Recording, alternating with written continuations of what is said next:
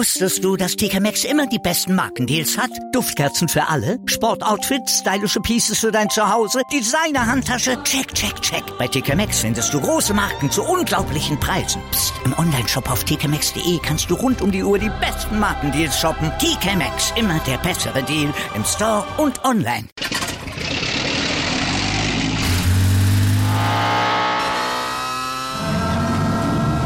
Von 0 auf 100. Aral feiert 100 Jahre mit über 100.000 Gewinnen. Zum Beispiel ein Jahr frei tanken. Jetzt ein Dankeschön, rubbellos zu jedem Einkauf. Alle Infos auf aral.de. Aral, alles super. Schräglage. Der Talk zur Motorrad-WM. Mit Andreas Thies und den motorsporttotal.com-Experten Gerald Dirnbeck und Ruben Zimmermann. Auf meinsportpodcast.de Endlich möchte man in die Welt hinausschallen meinen. Endlich hat Yamaha mal wieder einen, äh, einen Grand Prix in der MotoGP gewonnen. Maverick Vinales gewinnt den Grand Prix in Assen und kann damit eine sehr, sehr lange Durststrecke für die Werks Yamaha beenden. In der Moto 2 fährt Marcel Schröter ein kleines bisschen hinter der Musik her im Moment und in der Moto 3 haben wir eine Premiere zum ersten Mal ein Sieger, der schon ein Rennen in dieser Saison gewonnen hat. Herzlich willkommen zu einer neuen Ausgabe von Schräglage, unserem Magazin zur MotoGP, Moto 2 und Moto 3 hier auf meinsportpodcast.de in Zusammenarbeit mit unserem Kooperationspartner motorsporttotal.com. Mein Name ist Andreas Thies und wieder wie bei jedem Rennen dabei unter anderem erstmal Ruben Zimmermann, Redakteur von motorsporttotal.com. Hallo Ruben. Servus zusammen. Und Juliane Ziegengeist, auch Redakteurin bei motorsporttotal.com. Hallo Juliane. Hallo. Juliane, das Rennwochenende in Assen war mal wieder spektakulär. Wir müssen wie immer anfangen mit der Schulnote, die wir vergeben würden. Was würdest du für eine Schulnote vergeben? Hm, gute Frage. Also wir haben ja äh, diese Saison schon wirklich enge Rennen bis zum Schluss gesehen. Diesmal hat es sich dann am Ende schon relativ sortiert, sodass absehbar war, wer die Podestplätze einnehmen wird. Aber es gab trotzdem ein paar spannende Zweikämpfe und auch Dreikämpfe. Insofern würde ich vielleicht so eine 2 Minus geben. 2 Minus, was würdest du geben, Ruben? Wäre ich tatsächlich auch ungefähr dabei. Also, also eine 2 passt, glaube ich, ganz gut. Gerade wenn man die Maßstäbe anlegt von Assen 2018, was ja wirklich ein unfassbares Rennen war, ähm, war es dieses Jahr nicht ganz so spannend. Aber nichtsdestotrotz war es doch gerade in der Anfangsphase ähm, wieder ein sehr, sehr gutes Rennen. Und vor allem ähm, haben wir auch sehr interessante Themen gehabt. Also äh, Stichwort Yamaha, werden wir ja sicherlich auch gleich drüber sprechen, dass es da zwischen beiden Fahrern am Ende so weit auseinander ging. Ähm, und das gehört für mich ja auch mal so ein bisschen mit dazu, wenn wir so einen Grand Prix bewerten. Also nicht nur, was ist wirklich auf der Strecke passiert, sondern was sind eben auch die Themen, über die man danach sprechen kann. Ähm, und da haben wir jedenfalls wieder mal einige. Maverick Vinales hat das Rennen gewonnen auf seiner Werks-Yamaha vor Marc Marquez und Fabio Quattararo, auch auf der Yamaha. Marc Marquez hat damit seinen Vorsprung in der WM-Wertung ein wenig ausgebaut wieder und kann sich über den zweiten Platz freuen und ist im Moment quasi aller Sorgen ledig, weil er 44 Punkte in der WM-Wertung führt vor äh, seinem ärgsten Verfolger ähm, Andrea Dovizioso, der hier auf Platz 4 eingefahren ist. Lasst uns ein bisschen über das Rennen sprechen. Juliane, am Ende, die Abstände sind relativ klar gewesen. Vinales knapp 5 Sekunden vor Marquez, der weitere 5 Sekunden vor Quattararo, der weitere 4 Sekunden oder 4,5 Sekunden vor Andrea Dovizioso. Das Feld war am Ende relativ ähm, weit rausgezogen. Wie ist das Rennen verlaufen an sich? Also ähm, tatsächlich war es am Ende äh, in den letzten Runden so, dass ähm, sollte keiner mehr stürzen, relativ klar war, wer die Podestplätze einnehmen wird. Aber am Anfang äh, hat es eigentlich so ausgesehen, als ob es äh, wie im Vorjahr ein ziemlich enges Rennen werden könnte. Die zwei Suzukis hatten einen super Start. Rins hat erstmal das Rennen angeführt und Joan Mir, sein Teamkollege, war an zwei. Und dahinter haben sich ähm, äh, Marc Marquez, Fabio Quadrao, Maverick Vinales und auch Andrea Dovizioso einsortiert, der relativ noch relativ gut den Anschluss halten konnte. Aber dann kam es schon, äh, ich glaube, es war in Runde drei zu einer sehr rennentscheidenden Szene, denn Rins ist gestürzt. Ähm, er galt ja, ja, er zählte so zum engeren Favoritenkreis in diesem Rennen und damit war einer der möglichen Sieg- oder Podestkandidaten schon mal weg. Mir hat dann auch äh, relativ schnell Plätze verloren und dann ist es auf äh, so einen Dreikampf zwischen Quadraro, Vinales und Marquez hinausgelaufen. Dovizioso hat dann äh, auch relativ abreißen lassen müssen, hat da dann ab Mitte des Rennens keine wirkliche Rolle mehr im Kampf um die Podestplätze gespielt. Und äh, dann konnte sich äh, Vinales ähm, relativ deutlich freischwimmen, hat erst äh, Quadrao überholt, äh, hat erst Marquez überholt und dann Quadrao, der ziemlich lang in Führung lag. Und ähm, der äh, hat dann äh, Probleme erstens mit seinem Armpump bekommen und ähm, musste abreißen lassen und konnte dann eben auch den Anschluss an Vinales und Marquez nicht mehr halten. Und selbiges ging, galt dann am Ende auch für Marquez, der ähm, mit Vinales Pace nicht mehr mitgehen konnte und dann den zweiten Platz sicher nach Hause gefahren hat. Und da kann man sagen, Vinales hat hier alles richtig gemacht, ähm, hat einen relativ guten Start erwischt und äh, hat dann seine Stärken ausgespielt, war ja auch schon in den Trainings immer vorne mit dabei dabei und äh, seit Australien 2018 der erste Sieg für ihn und für Yamaha. Ob das jetzt der Befreiungsschlag ist, um aus der Krise, in der der Hersteller bisher ein bisschen steckte, ähm, zu finden, ist die Frage. Aber zu dem Sieg kann man ihn nur beglückwünschen. Maverick Vinales, du hast es gerade gesagt, der erste Sieg seit Australien 2018. Ruben, du warst ja immer so ein bisschen der Mahner hier bei uns im Podcast, wenn es da um das Thema Yamaha ging. Wenn sie gute Ergebnisse gefahren haben, hast du immer gesagt, ja, lasst uns da jetzt erstmal den Ball flach halten. Wir wissen noch gar nicht, wie es weitergeht in den nächsten Wochen. Jetzt hat Vinales dieses Rennen gewonnen und zwar relativ klar. Ist da ein Knoten geplatzt? Juliane hat es gerade gesagt. Ob das der Weg aus der Krise war, ist noch fraglich. Aber ist für dich vielleicht da jetzt ein Fortschritt da zu erkennen gewesen? Ähm, schwierig, weil wir nicht wissen, wie Vinales in Barcelona abgeschnitten hätte, wenn er da nicht so früh zu Sturz gekommen wäre. Das wäre tatsächlich sehr interessant gewesen, weil ähm, wir dann eigentlich schon zwei Rennen ja gehabt hätten, in denen er wirklich gut mit dabei war. Barcelona, wie gesagt, werden wir jetzt natürlich hinten raus nicht mehr erfahren, weil da diese äh, Situation mit Lorenzo am Start passiert ist. Ähm, in Assen war es ohne Frage ein sehr gutes Wochenende von ihm Trotzdem, auch da äh, werde ich meiner Rolle wieder gerecht und, und, halte so ein bisschen den mahnenden Finger hoch, weil Assen doch eine Strecke ist, die einfach auch den Stärken der Yamaha ein bisschen mehr entgegenkommt. Da waren sie auch 2018 schon lange vorne mit dabei in diesem Rennen, was ja super eng war. Ähm, also Assen ist generell eine Strecke, wo man, wo man größere Chancen hat, auch deshalb, weil andere Motorräder einfach größere Schwierigkeiten hatten. Wir haben das jetzt im Extremfall gesehen bei Ducati, die ja überhaupt nicht mithalten konnten vorne. Ähm, Gut, als nächstes kommt jetzt der Sachsenring. Das ist eine Strecke, wo im Normalfall Marc Marquez gewinnen wird, weil das, das ist ja eigentlich sein zweites Zuhause mehr oder weniger.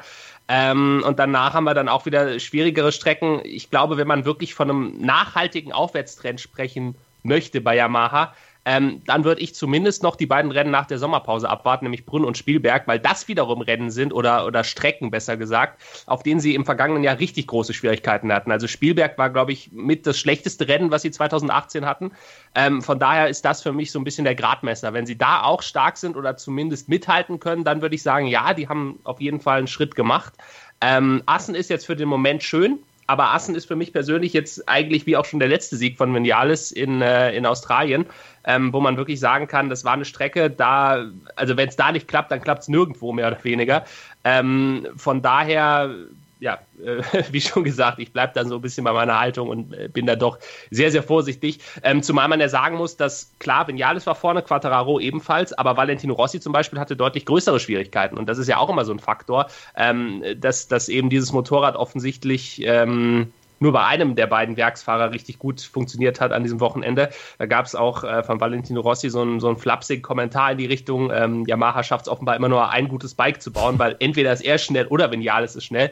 Aber dass wir wirklich mal ein Rennen haben, wo beide vorne mit dabei sind, ähm, da warten wir eigentlich noch immer drauf. Und auch das ist für mich eben Anhaltspunkt dafür, dass dieses Motorrad noch nicht so gut ist, wie es eigentlich sein sollte. Aber Juliane, gibt das vielleicht dann auch Yamaha so ein ganz kleines bisschen Ruhe, dass man sagt, okay, wir haben jetzt mal wieder einen Erfolg gefeiert. Vinales, ihr habt es auf Motor motorsporttotal.com geschrieben, ähm, hat sich hinterher überglücklich bzw. unglaublich erleichtert dann ja auch gezeigt. Endlich klappt es mal wieder nach der ganzen Hinterherfahrerei.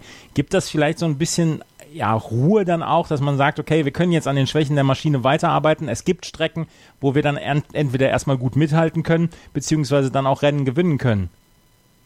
Also das, das hat sicherlich irgendeinen Effekt, weil Vinales ja ähm, schon die letzten zwei Jahre äh, immer ja als jemand gehandelt wurde, der für Yamaha gegen Marc Marquez äh, kämpfen soll, ihn herausfordern soll. Das hat äh, mehr schlecht als recht geklappt bis jetzt. Und jetzt konnte er Marquez in Assen eben schlagen und das äh, am Ende auch sehr souverän. Äh, dazu kann man ihm nur beglückwünschen.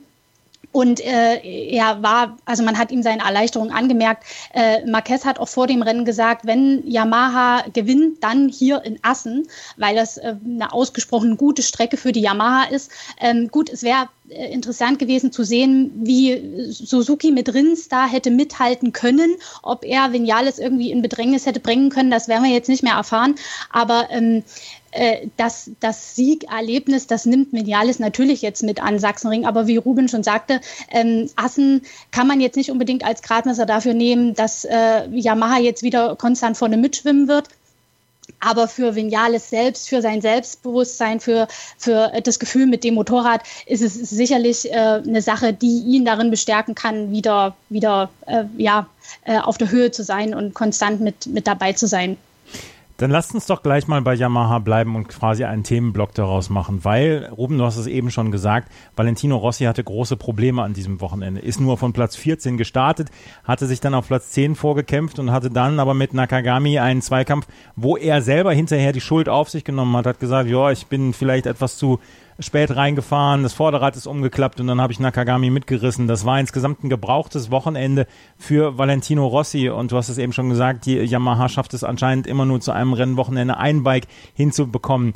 Ähm, Valentino Rossi möchte dieses Wochenende wahrscheinlich gerne schnell vergessen ja, nicht nur dieses Wochenende. Das zieht sich bei ihm jetzt schon wie so ein roter Faden durch. Ich glaube, nach Le Mans haben wir noch gesagt, er zählt noch so ein bisschen dazu zum zumindest erweiterten WM-Kreis, weil er bis dahin wenigstens die Punkte regelmäßig eingefahren hat. Ja, wirklich auch in Austin unter anderem ein sehr starkes Rennen hatte. Ähm, und jetzt ist er dreimal in Folge ohne Punkte geblieben. Barcelona konnte da nichts dafür. Das war diese Lorenzo-Aktion. Ähm, hier in Assen war es ganz klar sein Fehler. In Mugello äh, ebenfalls schon. Und es, also auch wenn das eine Aussage ist, mit der ich mich jetzt wahrscheinlich bei vielen unbeliebt mache, ähm, aber ich persönlich glaube, dass man doch bei Valentino Rossi gerade in solchen Situationen wie in Assen merkt, dass er halt nicht mehr 25 ist, sondern mittlerweile auch schon 40. Ähm, ich glaube einfach, dass das macht das Alter mit ihm auch, dass er jetzt Fehler macht, die er ja eindeutig früher in der Variante nicht äh, oder in der Form nicht gemacht hat. Klar kann man jetzt sagen, normalerweise kommt es gar nicht zu so einer Situation, wenn er weiter vorne startet ist sicherlich auch richtig. Er musste natürlich in Assen jetzt ein bisschen mehr pushen, weil er halt Pech hatte, hatte diesen Einzug in Q2 ähm, am Samstag knapp verpasst, weil ihm dann eine Rundenzeit im freien Training gestrichen wurde. Die hätte eigentlich gereicht, um in die Top 10 zu kommen.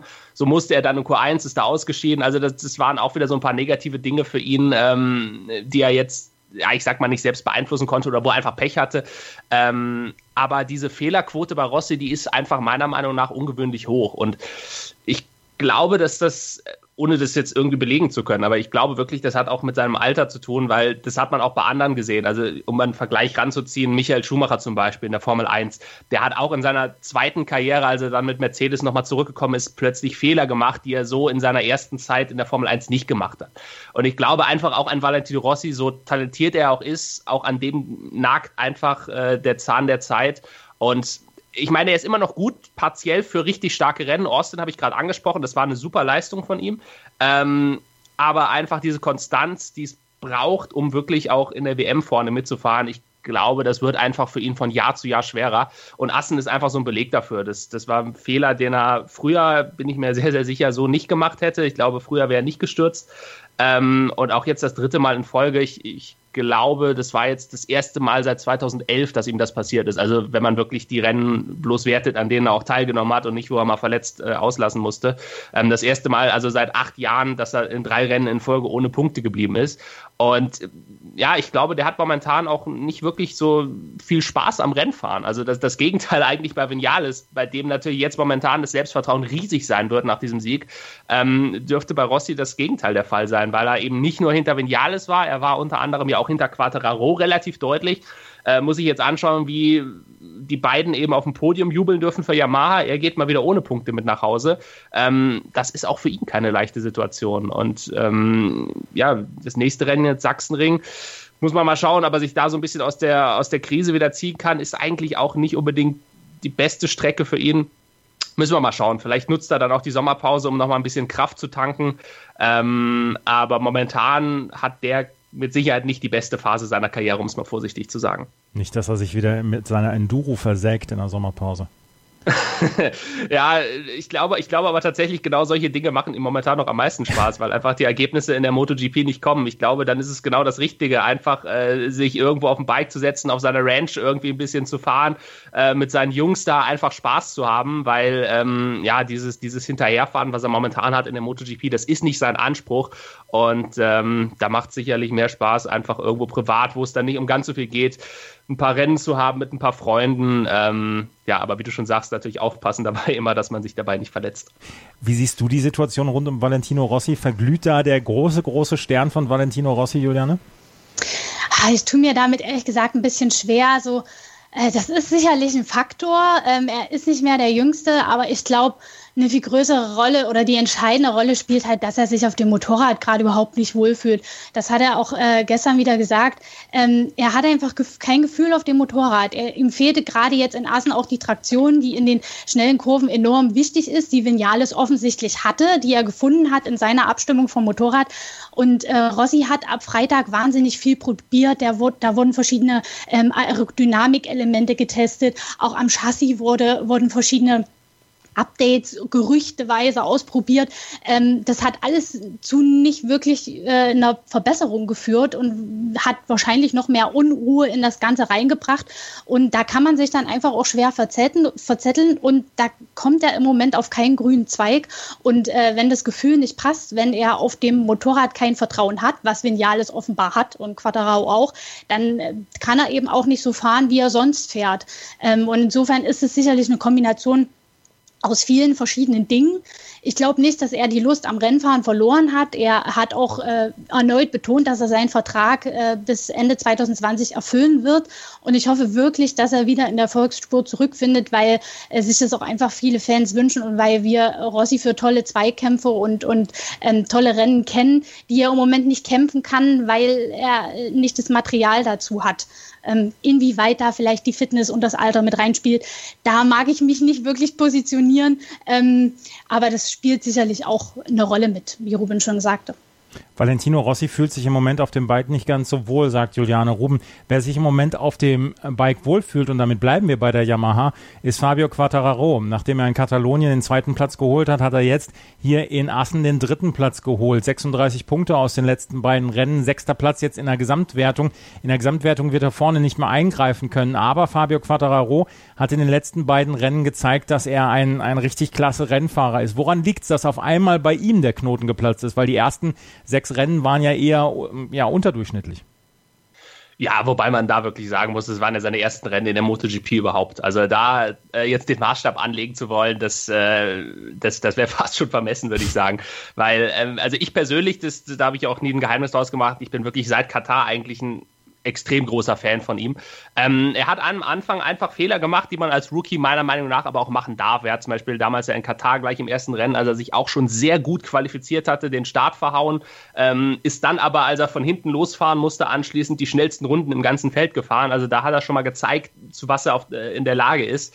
Ähm, dann hatten wir natürlich das Rennen in Le Mans dabei, als er auch, äh, beziehungsweise ähm, in Jerez, als er auch vorne mit dabei war, als er dann ähm, durch einen technischen Defekt eingebremst wurde. Das wäre auch schon ein Top-Ergebnis geworden. Ähm, insofern, ja, natürlich waren nicht alle Rennen top, ähm, aber der Großteil meiner Meinung nach gerade für einen Rookie war wirklich sehr, sehr stark von ihm. Ähm, und das, was jetzt in den letzten beiden Rennen passiert ist, da hat er halt wirklich einfach die Früchte dann auch geerntet für die harte Arbeit, die er zu Saisonbeginn geleistet hat. Da hat er, wie gesagt, ein bisschen Pech gehabt. Ähm, dann hatten wir den Fall in Barcelona, als er sich dieses Pech sozusagen zurückgeholt hat, als er Glück hatte, weil äh, Lorenzo gleich mal das halbe Podium oder die halben Podiumskandidaten abgeräumt hat, ähm, als er dann am Ende Zweiter geworden ist. Ja, und jetzt wirklich in Assen dieser, dieser dritte Platz überragend gefahren, ähm, hat ja auch viele, viele Runden das Feld angeführt.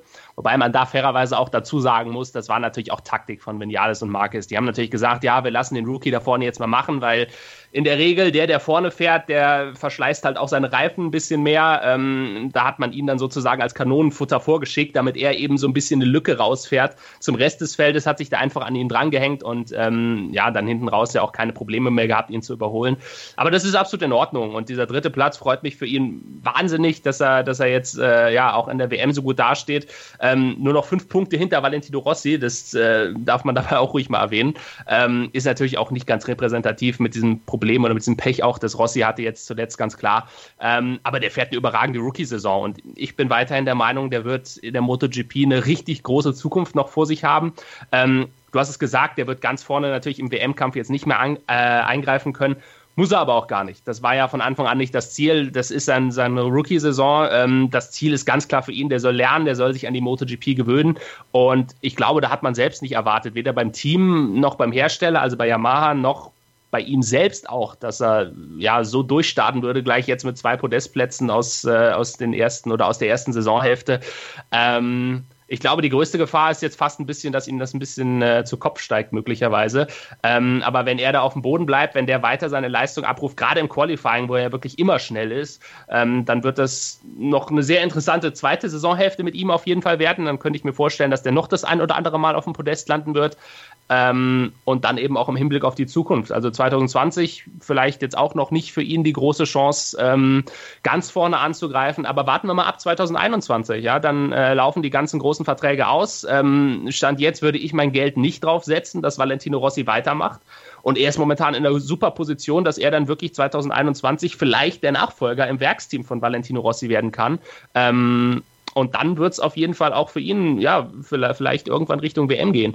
Ähm, insofern einfach mal abwarten, was der jetzt für einen Weg macht in den nächsten anderthalb Jahren. Und ähm, ich freue mich auf jeden Fall drauf. Auf jeden Fall hat er zwei starke Rennen jetzt gefahren in Assen und in Katalonien, in Barcelona. Und äh, um das jetzt abzuschließen mit dem Yamaha-Thema, Franco Morbidelli mit Platz 5 auch gut bedient. Juliane, insgesamt äh, kann Yamaha nach diesem Wochenende sagen, ja, das war in Ordnung. Ja, also mit dem Wermutstropfen Rossi natürlich, ja. aber äh, prinzipiell mit drei Yamahas in den Top 5, da kann man sich jetzt nicht großartig beschweren. Das ist eine super Leistung. Äh, Gerade die Petronas Yamahas, die sind ja äh, mit Quadrao sowieso in den letzten Rennen immer wieder vorne mit dabei. Ähm, Morbidelli hat es jetzt auch im Rennen mal zusammenbekommen, äh, sein bestes Saisonergebnis eingefahren. Also so kann es für die durchaus weitergehen. Die Yamahas also mit einem richtig guten Wochenende, wenn man Valentino Rossi rausnimmt. Die Honda mit Marc Marquez äh, und Jorge Lorenzo, die hatten ein Wochenende, was von Marc Marquez eher erwartet worden ist mit dem zweiten Platz. Jorge Lorenzo konnte erst gar nicht antreten im Rennen. Ruben, wie würdest du das Honda-Wochenende von Marc Marquez und Jorge Lorenzo ähm, am Ende analysieren? Marquez hat alles getan, um seinen Vorsprung weiter auszubauen. Er ist auf dem zweiten Platz gefahren. Er fährt mit einer beängstigenden Konstanz auf die Podien. Jorge Lorenzo, für den ist es weiterhin eine eher solchen Saison. Ja, genau so ist es. Also äh, wieder mal komplett unterschiedliche Wochenenden. Äh, Lorenzo, der eben am Freitag bereits schwer gestürzt ist, sich da wieder verletzt hat. Da muss man halt auch echt mal sagen an der Stelle, also ich, es gibt fast keinen Fahrer oder es gibt keinen Fahrer, glaube ich, nicht nur in der MotoGP, sondern, sondern übergreifend in allen Klassen, vielleicht sogar im ganzen Motorsport, ähm, der mir persönlich so leid tut wie Jorge Lorenzo, weil ich, also ich muss dazu sagen, ich bin jetzt nicht sein größter Fan, ähm, aber das, was er jetzt seit Monaten ja schon durchmacht, das ist ja so viel Pech, also das, das geht ja eigentlich auf gar keine Kuhhaut mehr. Das hat ja angefangen schon in der letzten Saison und ähm, irgendwer hatte, hatte, hatte mal zurückgeschaut, das letzte Rennen, wo der wirklich mal komplett ohne Verletzung fahren konnte, äh, das, das müsste, ich glaube, Aragon 2018 gewesen sein, also noch vor der Asientour, Ende der letzten Saison. Ähm, da ist er ja damals gestürzt im Duell mit Marc Marquez und seitdem schleppt er immer irgendeine Verletzung mit sich rum. Und das tut mir persönlich halt wirklich leid, weil ja, er, er ist, er ist ähm, einfach eine Bereicherung eigentlich für, für die MotoGP. Jeder weiß, was er kann und den jetzt so hinterherfahren zu sehen bei seinem Talent und auch einfach mit diesen ganzen Verletzungen sich rumschlagen zu müssen, das tut mir persönlich halt wirklich leid für ihn. Ähm, jetzt kann er auch am Sachsenring nicht mit dabei sein, ähm, wird auch da wieder ausfallen. Und so kommt er dann logischerweise, das, das, ist ja dann auch wieder ein Schneeballeffekt. So kommt er dann nicht zurecht mit dem Bike, hat wieder nicht die Zeit, sich besser an die Honda zu gewöhnen. Dann muss er das Motorrad wieder überfahren, weil er eben nicht schnell genug ist. Dann passiert wieder der nächste Sturz. Das ist ja ein Teufelskreis bei ihm. Und ähm, ja, ich hoffe einfach, dass er vielleicht nach der Sommerpause ähm, halbwegs fit zurückkommt und, und sich das Ganze bei ihm dann auch zum Guten wendet. Ähm, auf der anderen Seite natürlich Marc Marquez, der wieder das gemacht hat, was er eigentlich immer tut, nämlich, ähm, oder, oder, neuerdings muss man dann sagen, immer tut. Ähm, wahrscheinlich vor zwei, drei Jahren hätte er in Assen noch äh, auf Teufel komm raus versucht, Vinales zu überholen. Das macht er eben momentan nicht mehr. Momentan ist der clever genug, der hat über die Jahre sehr, sehr viel gelernt ähm, und hat sich halt gesagt, ja, äh, jetzt mit Vinales zu kämpfen, müsste ich zu viel riskieren. Ich bin Zweiter, Dovizioso ist Vierter, bedeutet, ich baue meinen Vorsprung in der WM wieder aus, dann mache ich das doch einfach.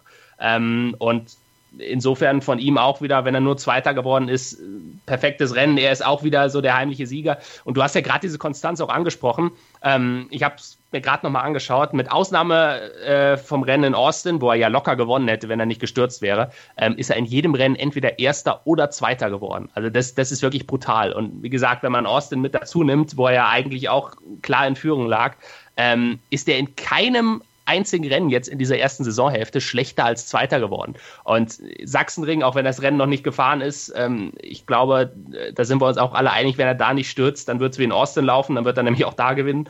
Ähm, insofern, der fährt so eine brutal konstante Saison und auch wenn in der, Vorspr äh, der, der, Vorsprung in der WM auf dem Papier für Dovizioso theoretisch noch einholbar ist, also 44 Punkte sind es jetzt, ist zwar schon viel, aber eigentlich was, wo man sagen würde, naja, kann man ja theoretisch noch aufholen.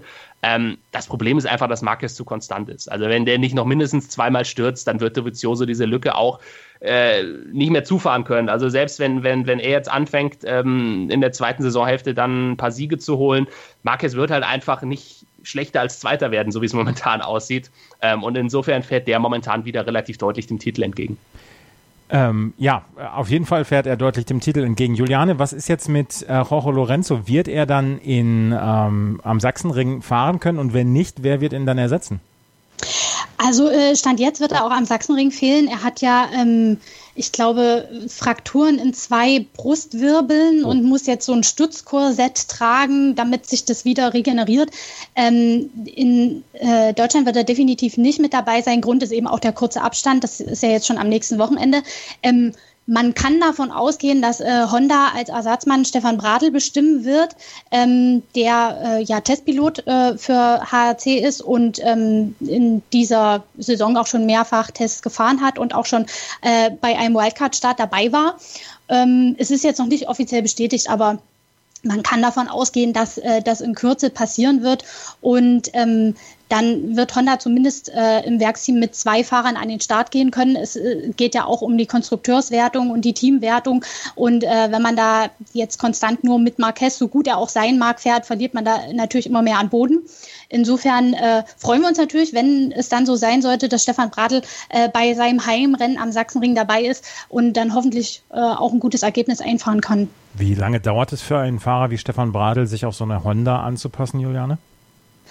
Also er kennt äh, das aktuelle Werksbike, ja, wie gesagt, er äh, hat schon mehrere Tests gefahren und einige Kilometer ähm, abgespult ähm, und dem Rennen, äh, in dem er dabei war, äh, glaube ich auch gar nicht so schlecht. Ich kann mich jetzt gar nicht mehr dran erinnern, aber ich, er hat auf jeden Fall Punkte gesammelt.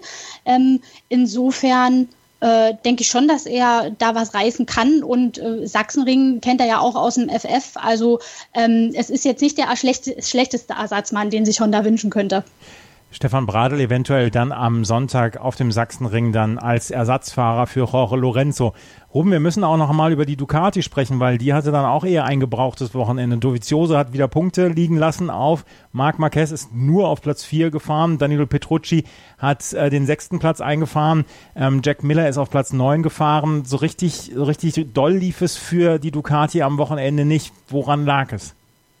Ja, ganz einfach das Gegenteil von, äh, von dem, was wir bei Yamaha gesagt haben. Also bei Yamaha Assen einfach eine Strecke, die sehr gut passt, bei Ducati einfach eine Strecke, die nicht passt. Und äh, ja, dieser vierte Platz für Dovizioso, er hat Punkte verloren, du hast es gesagt, ähm, im Endeffekt eigentlich noch Schadensbegrenzung, weil er ist, er ist sozusagen Best of the Rest geworden. Die drei da vorne waren weg, die waren für Ducati einfach zu schnell. Ähm, er hat es immerhin geschafft, dann diesen vierten Platz noch ähm, unter der Mithilfe auch von Danilo Petrucci zu holen, ähm, der wirklich seinem Teamkollegen da ein bisschen unter die Arme gegriffen hat, auch im Hinblick auf die WM natürlich. Ähm, Petrucci, der teilweise den schnelleren Eindruck sogar machte als Dovizioso, dann aber bewusst sich entschieden hat, am Ende nicht mehr zu attackieren, um eben Dovizioso diesen vierten Platz zu ermöglichen. Ähm, am Ende des Tages, ja, einfach, einfach dadurch bedingt, dass die Ducati ähm, ihre Stärken halt unter anderem natürlich auf den Geraden hat, hat eine Menge Power. Das ist eine Stärke, die in Assen einfach aufgrund der Charakteristik dieser Strecke nicht zum Tragen kommt. Ähm, in den Kurven hat Ducati nach wie vor Probleme. Ähm, das war ja jahrelang wirklich das, das extreme äh, oder, oder der extreme Schwachpunkt ähm, des Bikes, dass man teilweise gar nicht vernünftig einlenken konnte. Das ist ein Problem, was man jetzt über die Jahre zwar in den Griff bekommen hat, also da ist man nicht mehr ganz so weit hinter der Konkurrenz hinterher, ähm, aber es ist halt immer noch ja, so, so ein kleiner Schwachpunkt und der ist einfach in Assen besonders zum Tragen gekommen. Ähm, insofern, äh, ich glaube, vor ein paar Jahren hätte man sich über einen vierten Platz aus Sicht von Ducati in Assen noch extrem gefreut. Ähm, natürlich aus heutiger Sicht, wenn man um die WM mitkämpfen möchte, ähm, ist es eigentlich zu wenig. Sachsenring, auch wenn ich es jetzt, glaube ich, zum, zum dritten oder vierten Mal sage, ist einfach eine Marquez-Strecke, da wird man auch keine Chance haben. Ähm, Brünn und Spielberg dann die beiden Rennen, äh, die ersten beiden Rennen nach der Sommerpause, da sollte es dann wieder für Ducati besser laufen. Aber auch am Sachsenring wird es wahrscheinlich nur um Schadensbegrenzung äh, für Dovizioso aus Sicht der WM gehen. Wir können auch nochmal über die Aprilia sprechen, Juliane. Andrea Iannone hat zum ersten Mal die Top 10 in diesem Jahr erreicht und zeigte sich hinterher erleichtert, wie ihr auf motorsporttotal.com dann geschrieben habt. Äh, wieso, wieso, hat es so lange gedauert, bis die Aprilia dann endlich mal und Andrea Iannone und das erste Mal unter die Top 10 gekommen ist? Ähm, äh, erstmal muss man sagen, äh, Glückwunsch. Ähm, er hat das Rennen ordentlich zu Ende gebracht und ist in die Top Ten geschafft. Einschränkend muss man aber auch anmerken, ähm, mit Rossi und Nakagami sind zwei gestürzt, die wahrscheinlich hätten sie das Rennen beendet, vor ihm gelandet werden. Und mit Paul Espargaro und Aleix Espargaro, also den beiden Brüdern, sind äh, auch zwei Fahrer ins Rennen gegangen, äh, die angeschlagen waren. Also beide äh, sind mit Schmerzen an den Start gegangen. Ähm, darunter eben auch sein äh, Teamkollege Aleix Espargaro. Das heißt, ähm, ja, man muss das auch ein bisschen in Real Relation setzen, wo er realistischerweise gelandet wäre, wären alle fit gewesen und ähm, ins Ziel gekommen.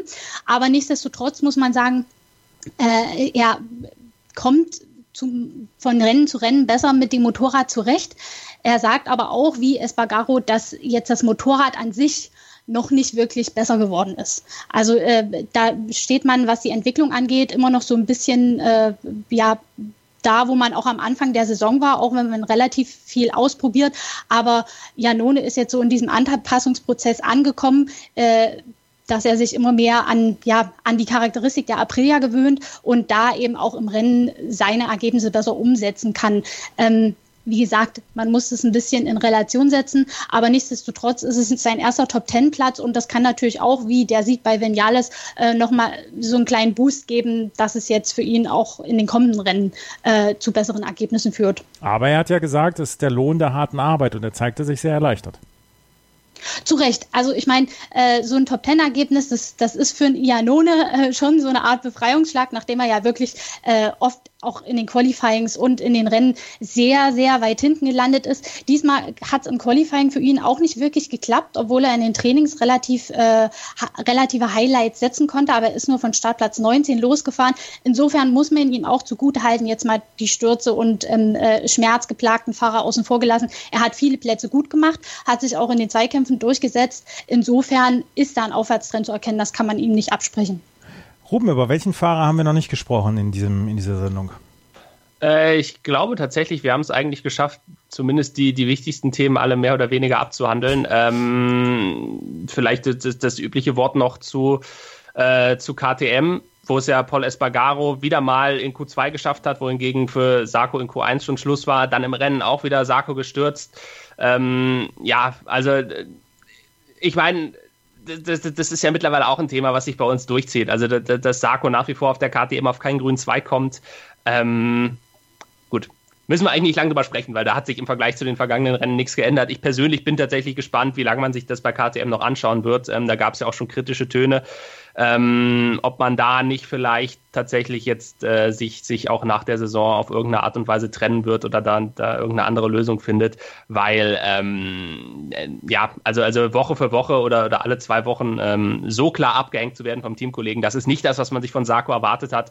Ähm, man hatte ja eigentlich gehofft, dass er dieses KTM-Projekt nochmal mit nach vorne bringen kann. Jetzt sitzen wir alle zwei Wochen hier und sagen, dass es wieder nicht bei ihm geklappt hat. Äh, also wirklich selbst Ianone, gerade ja angesprochen, selbst bei dem ist jetzt offensichtlich der Knoten so ein bisschen geplatzt. Der hat jetzt sein erstes Erfolgserlebnis gehabt. Ähm, ja, und John Sarko wartet halt immer noch darauf.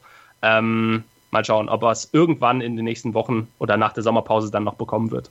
Marc Marquez führt mit 44 Punkten Vorsprung in der Fahrerwertung. 160 Punkte hat er insgesamt, ist auf Platz 2 hier gefahren in Assen. Ähm, 160 Punkte dahinter Andrea Dovizioso, 116 Punkte dahinter Danilo Petrucci mit 108 Punkten. Null, äh, Nuller haben Alex Rins und Valentino Rossi produziert. Fabio Quattararo nach zwei sehr, sehr guten Rennen jetzt auf Platz 6 in der Fahrerwertung mit 67 Punkten. Gleich kümmern wir uns um die Moto 2 und die Moto 3, denn in der Moto 2 hat sich alles etwas ja dramatisiert und etwas zugespitzt in der Fahrerwertung und in der Moto 3 können wir endlich mal wieder eine, Premiere, eine Premiere feiern. Starting Grid. Der Podcast rund um den teuersten Sport der Welt. Mit Interviews. They have everything on paper required to win the World Championship. Und Analysen. Taktik und Ferrari klappt nicht immer gut. Vor und nach jedem Grand Prix. Starting Grid die Formel 1 Show mit Kevin Scheuren und Ole Waschkau in Zusammenarbeit mit motorsporttotal.com und Formel1.de. Keep racing auf meinsportpodcast.de. Wusstest du, dass TK Maxx immer die besten Markendeals hat? Duftkerzen für alle, Sportoutfits, stylische Pieces für dein Zuhause, Designer-Handtasche, check, check, check. Bei TK Maxx findest du große Marken zu unglaublichen Preisen. Psst. im Onlineshop auf tkmaxx.de kannst du rund um die Uhr die besten Markendeals shoppen. TK Maxx, immer der bessere Deal im Store und online. Wieder live von ihrem Toyota-Partner mit diesem Leasing-Auftakt. Der neue Toyota Jahreshybrid. Ab 179 Euro im Monat. Ohne Anzahlung. Seine Sicherheitsassistenten laufen mit. Und ja, ab ins Netz mit voller Konnektivität. Auch am Start die Toyota Team Deutschland Sondermodelle. Ohne Anzahlung geht's in die nächste Runde. Jetzt los sprinten zu Ihrem Toyota-Partner. In der Moto 2 hat am Wochenende auch Justo Fernandes das Rennen gewonnen. Er siegte am Ende vor Brad Binder und ähm, auf dem dritten Platz ist Luca Marini eingefahren. Juliane, das ist ein ungewöhnlicher Verlauf beziehungsweise eine ungewöhnliche Platzierung auf dem Podest. Man fragt sich, wo ist Alex Marquez gewesen? Man fragt sich, wo ist Tom Lüthi gewesen? Alex Marquez und Lorenzo Baldassari sind mit Nullpunkten rausgegangen. Die beiden waren in einen Crash verwickelt. Genau, also äh, das war sehr dramatisch, war in der Schlussphase des Rennens. Ähm, Marquez lag in Führung, der, der hatte ähm, äh, ja über weite Strecken des Rennens ähm, ein bisschen äh, äh die, ja, äh, die, das Momentum verloren, war, glaube ich, auf Platz 5, Platz 6 zurückgefallen, konnte sich dann aber wieder nach vorne kämpfen, hatte dann ähm, die Führung relativ souverän über, erobert, aber dann kam Lorenzo Baldassari von hinten und hat es etwas zu gut gemeint, ist dann ähm, äh, in einer Kurve innen reingestochen, hat das Vorderrad verloren, ist gestürzt und hat Marquez mit aus dem Rennen gerissen gerissen. Und damit waren natürlich zwei Protagonisten in der WM äh, weg vom Fenster. Ähm, Marquez hat sich im Kiesbett verständlicherweise sehr aufgeregt, aber hat dann die Entschuldigung von Baldassari in der Box doch akzeptiert und beide äh, sind wieder, ja, sagen wir mal, relativ freundschaftlich auseinandergegangen. Ich meine, äh, für Baldassari war es natürlich auch eine Nullnummer. Er hat äh, davon äh, auch nichts gewonnen. Insofern müssen beide äh, in der WM Abstriche machen. Äh, du hast Lütti angesprochen, der hat von der ganzen Sache profitiert. Er stand zwar nicht auf dem Podest, ist aber Vierter geworden und hat dadurch die WM-Führung übernommen. Also insofern äh, für den Schweizer ein glücklicher Moment. Er reist mit dem deutschen Intact-Team als WM-Führender zum Sachsenring und äh, ja, das äh, ja, auch wenn er von den beiden äh, Stürzen profitiert hat, äh, ist äh, doch mal schön zum Heimrennen des Teams als WM-Führender zu reisen. Lorenzo Baldassari äh, ja zehrt noch so ein ganz kleines bisschen von den drei Siegen in den ersten vier Rennen, Ruben. Seit vier Rennen läuft eigentlich nichts mehr bis auf den vierten Platz, den er zwischendurch dann nochmal in Mugello gebracht hat. Ähm, was läuft bei Lorenzo Baldassari schief? Möchte er zu viel momentan? Ähm, da haben wir ja schon mal drüber gesprochen, ähm, ob er möglicherweise diesen Druck vielleicht ein bisschen spürt. Ja, halte ich durchaus für möglich, vor allem weil er jetzt nicht nur Druck bekommt von äh, ohnehin ja schon einigen anderen Fahrern, sondern jetzt eben auch von seinem Teamkollegen Augusto Fernandes, erster Grand Prix-Sieg für ihn. Ähm, und plötzlich ist äh, Fernandes ja auch an der WM vier Punkte vor Baldassari. Also das spürt er natürlich auch intern dann, das ist ja ganz klar, weil nach den ersten vier Rennen haben alle eigentlich noch gesagt, okay, das ist der Mann, den es dieses Jahr zu schlagen gilt. Das, das ist der, der äh, eigentlich äh, Richtung WM-Titel fährt. Und jetzt hat er plötzlich diesen kompletten Einbruch, muss halt zuschauen, wie plötzlich sein Teamkollege die Ergebnisse einfährt. Ähm, das wird sicherlich mental für ihn nicht einfach sein. Und ich kann mir das durchaus vorstellen, dass es bei ihm tatsächlich so ist, dass er dann vielleicht auch ein bisschen zu viel versucht.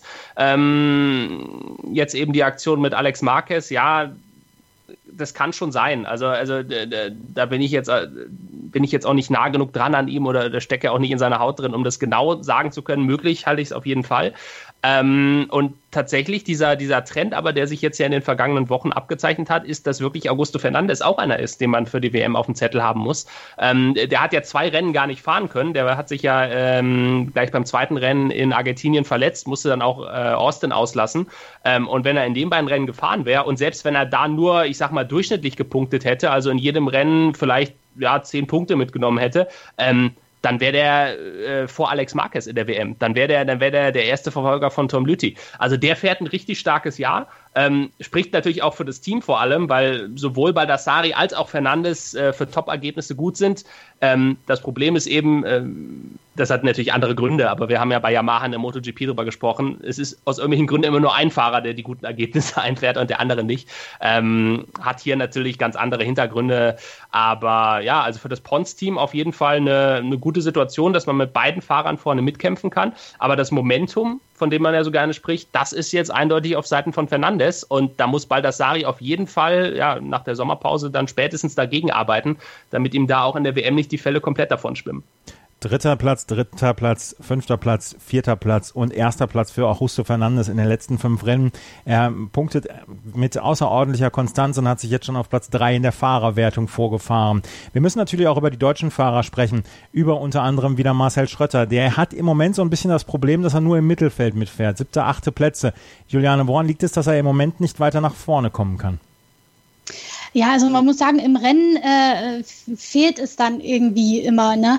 Diesmal lief leider auch das Qualifying nicht wirklich gut. Da konnte er sich in der Schlussphase nicht mehr steigern, ist äh, bis auf den äh, zwölften äh, Platz durchgereicht worden ähm, und ist dann im Rennen äh, nicht wirklich nach vorne gekommen. Er hat dann auch von ein paar Stürzen im Spitzenfeld profitiert, dass er am Ende noch ähm, als, jetzt muss ich gerade mal schauen, ich glaube als Sechster, Siebter ins Ziel gekommen ist. Achter. Achter, Jetzt wollte ich ihn besser machen, als er war. ähm, aber äh, ja, im, im Gegensatz zu Lütti, der sich immer noch relativ ähm, so ein bisschen den Anschluss verloren ähm, und ihn ärgert das selber sehr, logischerweise, äh, weil er ähm, gerade jetzt vom Sachsenring äh, nochmal ein Zeichen setzen wollte, um zu sagen, ich bin auf jeden Fall auch beim Heimrennen wieder vorne dabei. Aber ähm, nachdem die ersten Rennen so gut liefen, hat ihn da so ein bisschen äh, die, der, das Glück und, und auch ähm, ja, die, die Leistung verlassen, muss man ganz ehrlich sagen. Ja, ähm, Marcel Schröter auf Platz 8, aber Freude im Hause KTM bei Lukas Tulovic. Der hat nämlich seine ersten drei WM-Punkte geholt, Ruben. Erleichterung bei Lukas Tulovic. Ja, auf jeden Fall. Also das, das ähm, muss ich ganz ehrlich sagen, hat mich persönlich auch überrascht. Ähm, ich habe im ersten Moment auch gedacht, okay, die Punkte sind vielleicht dadurch zustande gekommen, weil nicht ganz so viele Fahrer ans Ziel gekommen sind. Es war ja doch wieder ein relativ chaotisches Rennen. Ähm, ist aber ja gar nicht so gewesen. Also ich meine, wir haben 18 Fahrer äh, am Ende im Ziel gehabt. Ähm, er ist 13. geworden, heißt, er hat fünf Fahrer hinter sich lassen können. Und da waren ja durchaus äh, auch, auch ein paar ziemlich große Namen mit dabei. Also Nika Corona beispielsweise, der ja auch auf der KTM schon gezeigt hat, dass er es drauf hat. Ähm, er hat Jonas Folger hinter sich lassen können, der ähm, sehr gut in das Wochenende gestartet war, am Ende dann leider ja, zunächst im Qualifying ein bisschen hinterher war, im Rennen dann auch einen Zwischenfall hatte und, und so dann nur 17. und Vorletzter geworden ist. Ähm, aber das war wirklich von Tulovic eine klasse Leistung. Also ähm, 30 Sekunden Rückstand auf die Spitze, das ist aus seiner Sicht absolut in Ordnung. Äh, endlich die ersten WM-Punkte mitgenommen, hat er sich nach diesem Rennen auf jeden Fall auch verdient. Ähm, und es war ja für KTM insgesamt auch ein besseres Wochenende und davon hat er natürlich dann auch ein bisschen profitiert. Man hat bei KTM offenbar jetzt einen Schritt nach vorne gemacht, den wir ja auch hier in der Sendung schon ja, seit Wochen eigentlich gefordert haben. Man hatte eben mit Brad Binder am Ende den Zweitplatzierten, der auch lange um den Sieg tatsächlich oder da ganz an der Spitze mitkämpfen konnte. Ähm, also da scheint es bei KTM insgesamt in die richtige Richtung zu gehen. Sicherlich auch was, wovon Lukas Tulovic dann möglicherweise profitiert hat. Ähm, und das, das ja, wird natürlich jetzt spannend werden in den nächsten Wochen, ob er ähm, diese Form jetzt dann auch über den Sommer hinaus mitnehmen kann wie gesagt, er hat natürlich von gewissen Stürzen auch profitiert. Also wenn Baldassari und äh, Marquez sich da nicht gegenseitig raushauen, dann würde halt schon nur 15. Vieche ist ja gestürzt, Bastianini, das sind Fahrer, äh, Sam Lowe's, Navarro, alles Fahrer, die im Normalfall vor ihm sind. Aber wie gesagt, ähm, es geht ja nicht nur darum, dass, dass, dass da vorne einige gestürzt sind. Er hat es ja nichtsdestotrotz gehabt, viele, viele andere Fahrer auch hinter sich zu lassen und insofern absolut verdiente Punkte und das freut mich für ihn. Lukas Tulovic auf Platz 13, Jonas Folger dann auf Platz 17 eingefahren. In der Fahrerwertung für Tom Lüthi mit 117 Punkten, knapp vor Alex Marquez mit 111 Punkten. Auch Rusto Fernandes kommt von hinten angeflogen, 92 Punkte auf Platz 4.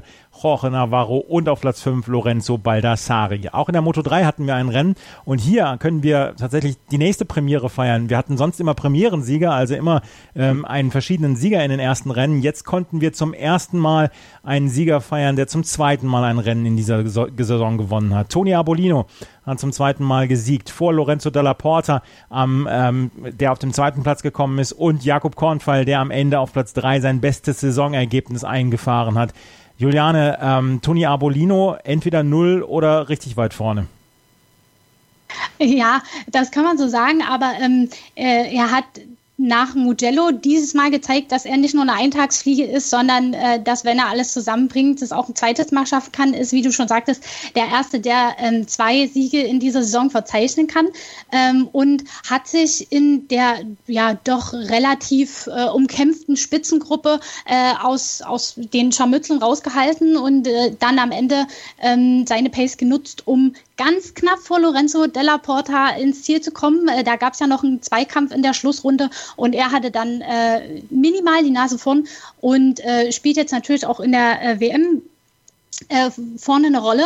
Und da kann man nur sagen, perfekt gemacht. Also kann so weitergehen für ihn. Ja, Tony Abolino, wie gesagt, mit dem zweiten Saisonsieg. Ähm, Braucht äh, Lorenzo Dalla Porta im Moment mehrere Beißhölzer ruben, weil es ist sein vierter, zweiter Platz gewesen und er schafft es einfach nicht zu gewinnen. Dieses Mal fehlten nur vier Hundertstel, um äh, das Rennen zu gewinnen. Er bekommt es einfach nicht hin.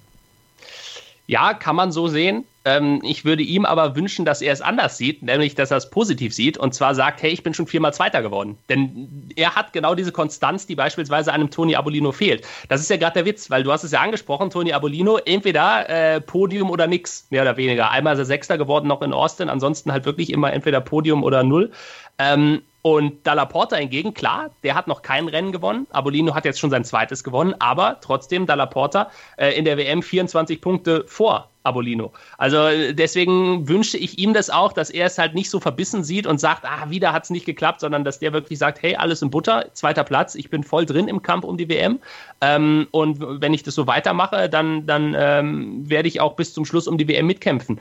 Ähm, tatsächlich, dass, dass, dass Tony Abolino so viele Nuller drin hat, ist aus seiner Sicht natürlich dann wiederum sehr, sehr schade, weil der auch zu den Fahrern gehörte, wie auch Dalla Porta, die ich vor der Saison durchaus für den Titelkampf auf dem Zettel hatte. Ähm, bei Abolino wird es wirklich darum gehen, diese Konstanz reinzukriegen. Aber das war ja auch in der Vergangenheit, äh, also 2018 schon so ein bisschen sein Problem. Ähm, aber grundsätzlich, wenn man sich die WM anschaut, da sind immer noch viele Namen mit dabei, die man ja eigentlich für, für die zweite Saisonhälfte dann auch auf dem Zettel haben muss. Ganz einfach, weil es in der Moto 3 so eng zugeht und wir haben es ja auch dieses Mal wieder gesehen. Dann bist du in irgendeinen Crash verwickelt, sammelst einen Nuller, ähm, ein anderer gewinnt, holst du plötzlich auf in der WM. Also eigentlich dieses, dieses Favoritenfeld, wenn man so möchte, das, das geht in der WM relativ weit runter, auch wenn die Abstände da teilweise schon relativ groß sind. Also ich nenne jetzt zum Beispiel mal Markus Ramirez, der ist auf Platz 7 in der WM, hat knapp 50 Punkte Rückstand trotzdem einer, bei dem auch ich sagen würde, muss man oder sollte man noch nicht komplett abschreiben, weil lass mal da vorne Canet und Porta in einem Rennen zusammenkommen, beide 0, äh, Ramirez 25, plötzlich ist er auch wieder drin. Mhm. Ähm, das macht halt auch diese Moto 3 aus, dass es, dass es äh, so eng zugeht, wie es ja auch dieses Mal wieder der Fall war und dass wirklich mit einem Rennen sich ein Fahrer auch wieder nach vorne ranschieben kann, der gefühlt eigentlich schon raus ist aus der Verlosung um den Titel.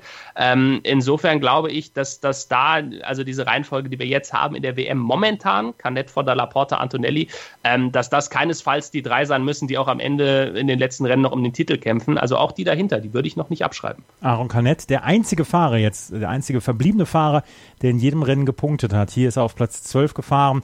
Ja, führt mit 107 Punkten vor Lorenzo Dalla Porta mit 100 Punkten. Nicola Antonelli ist Dritter mit 83 Punkten. Toni Abolino, wie gesagt, jetzt auf Platz 4 vorgefahren in der Fahrerwertung mit 76 Punkten. Celestino Vietti, der bis letztes Wochenende oder bis vorletztes Wochenende noch der zweite Fahrer war, der in jedem Rennen gepunktet hatte, der hatte einen Nuller hier eingebaut. Ähm, die Moto 3 wird uns sicherlich noch sehr, sehr, mit sehr, sehr spannenden Rennen in den nächsten Wochen verfolgen. Aber Juliane, wir haben jetzt nur sieben Tage Pause zwischen diesen beiden Rennen, zwischen Assen und dem Sachsenring jetzt. Was passiert überhaupt in dieser Woche ähm, zwischen ähm, dem, dem Ring in, den, in Holland und jetzt dem Sachsenring?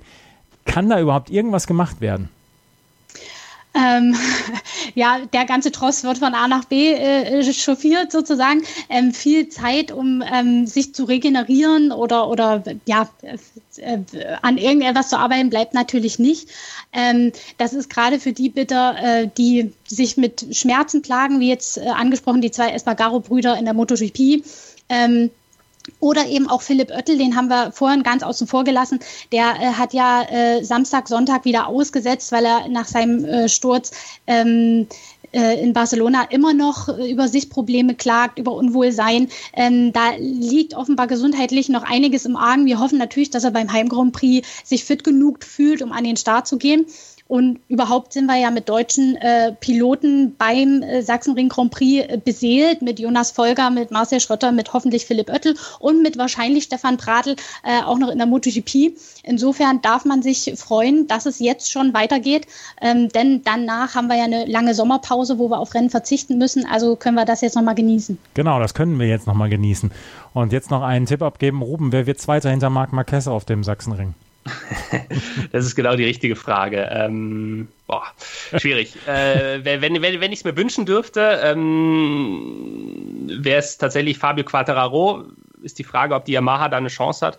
Ähm, realistisch gesehen würde ich aber tatsächlich auch Alex Rins eine gute Chance einräumen. Also, also ich sag mal, äh, wenn ich, wenn ich einen Wunsch abgeben darf, dann wäre es vielleicht Quattararo. Ähm, realistisch gesehen würde ich auf Rins tippen. Und bei dir, Juliane?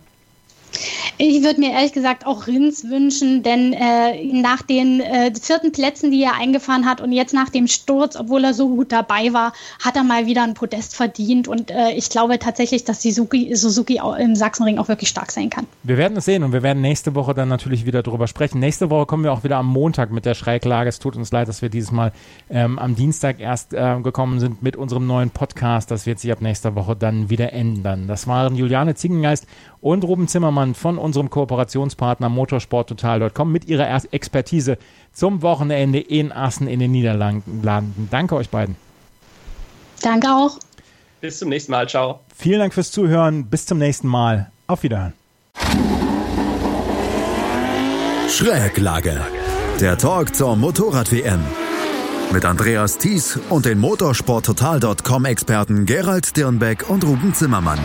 Auf mein Sportpodcast.de wieder live von Ihrem Toyota-Partner mit diesem Leasing-Auftakt. Der neue Toyota Jahreshybrid. Ab 179 Euro im Monat. Ohne Anzahlung. Seine Sicherheitsassistenten laufen mit. Und ja, ab ins Netz mit voller Konnektivität. Auch am Start die Toyota Team Deutschland Sondermodelle. Ohne Anzahlung geht's in die nächste Runde. Jetzt los sprinten zu Ihrem Toyota-Partner. Wie viele Kaffees waren es heute schon? Kaffee spielt im Leben vieler eine sehr große Rolle. Und das nicht nur zu Hause oder im Café, sondern auch am Arbeitsplatz. Dafür gibt es Lavazza Professional. Kaffee am Arbeitsplatz, der genauso lecker schmeckt wie in eurem Lieblingscafé. Die perfekte Kaffeelösung für jede Art von Unternehmen. Klein, mittel, groß. Ihr habt auf jeden Fall einen Kaffee, der schmeckt. Die richtige Motivation für eure Arbeitstage. Alle Infos zu Lavazza Professional findet ihr auf lavazzapro.de mit allen Kaffeelösungen für euer Büro.